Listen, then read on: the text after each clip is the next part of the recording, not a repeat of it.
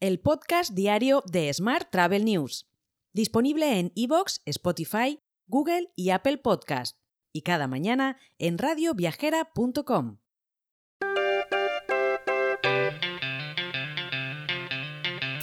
Saludos y bienvenidos, bienvenidas al podcast diario de Smart Travel News. Esta es nuestra edición número 1223 del miércoles 12 de julio de 2023.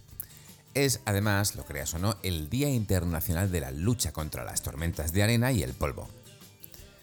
Nuestro patrocinador esta semana es SATA Azores Airlines, que te ofrece todas las ventajas de su vuelo directo entre Barcelona y Azores y su nueva ruta desde Bilbao a Ponta Delgada.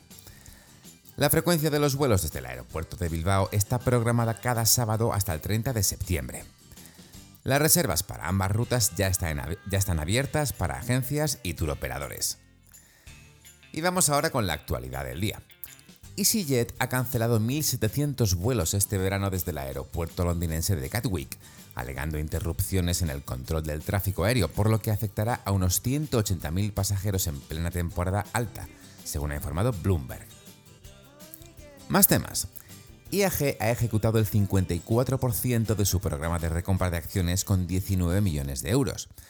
En total, el holding de aerolíneas ha realizado tres operaciones desde el 23 de junio, con la recompra de un total de 10,2 millones de títulos, valorados, como te digo, en unos 19 millones de euros. Más temas. Luz verde a eliminar casi medio millón de vuelos en Ámsterdam, a pesar de las críticas de KLM y de IATA.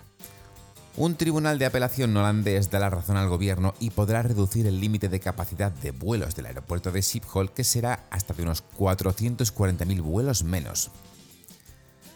Mientras, el número de pasajeros en la alta velocidad en España se disparó un 34% el pasado mes de mayo, hasta los 2,8 millones. Se destaca también el incremento del 51% en los ferrocarriles de media distancia, con más de 4 millones de viajeros. Cambiamos de asunto. Paradores y Civitatis, aprovechando el inicio de las vacaciones estivales, han lanzado una nueva propuesta conjunta con el fin de ampliar y diversificar la oferta de actividades de paradores. Como resultado de este programa, Paradores pone a disposición de sus clientes más de 4.000 actividades de Civitatis en los diferentes destinos donde se ubica un parador. Mientras abre sus puertas Inside by Melia Bangkok Sukhumvit, el primero de la marca en Tailandia.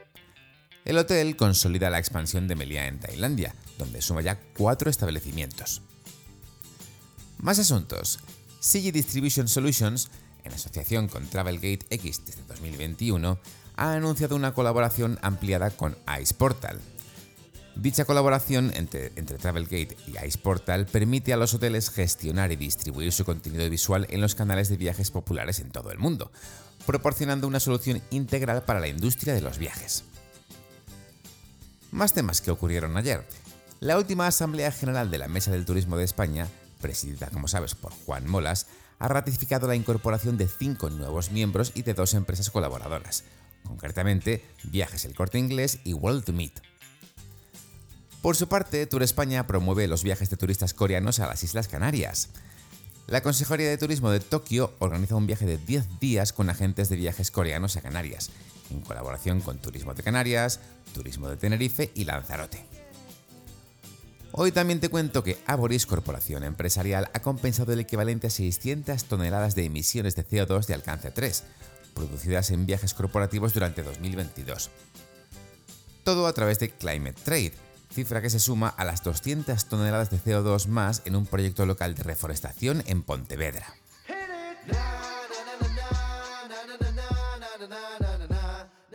Vamos ahora con la actualidad internacional. Richard Holden, que fue director general de Google Viajes durante los últimos tres años y dirigió su equipo de gestión de productos durante casi siete antes de eso, ha sido sustituido. Las nuevas líderes, Rose Yao, vicepresidenta de gestión de productos, y Julie Farago, directora senior de ingeniería de software, serán quienes tomen el mando de Google Travel. Más temas. Amazon se ha asociado con Priceline para el Prime Day, siendo la primera vez que una agencia de viajes online participa en el evento de compras. Esto se debe a que si bien el gasto minorista se ha ralentizado, los consumidores estadounidenses han seguido gastando en experiencias como los viajes. Por ello, Amazon está ampliando su oferta para impulsar las suscripciones. Mientras, TUI Reino Unido ha ampliado su plataforma de reservas de alojamiento exclusivo al mercado británico e irlandés, con más de 12.000 hoteles para los consumidores británicos. Andrew Flintham, director general de TUI Reino Unido e Irlanda, ha explicado que actualmente el servicio es solo para consumidores, pero que el plan es que en el futuro la plataforma esté disponible para que reserven todos los agentes. Por último, te cuento que la compañía Hyperguest ha anunciado que ha cerrado con éxito una ronda de financiación de serie A de 23 millones de dólares. La ronda fue dirigida por Lightspeed Venture Partners e incluyó a Viola Ventures y al nuevo inversor Taller Ventures, una empresa de capital riesgo de San Francisco especializada en tecnología para el sector de los viajes y el alojamiento. Te dejo con esta noticia. Mañana, por supuesto, más actualidad turística. Hasta entonces, muy feliz miércoles. Si quieres apoyar este podcast, déjanos tus valoraciones y comentarios en Spotify, Evox o Apple Podcast. Recuerda que puedes suscribirte a nuestra newsletter diaria entrando en smarttravel.news en la sección Suscríbete. También puedes recibir un mensaje con este podcast y los titulares del día directamente en tu WhatsApp. Solo tienes que añadir a tu lista de contactos el número 646-572-336 con el más 34 delante si nos escribes desde fuera de España, y después enviarnos un WhatsApp con la palabra alta. Gracias por escucharnos.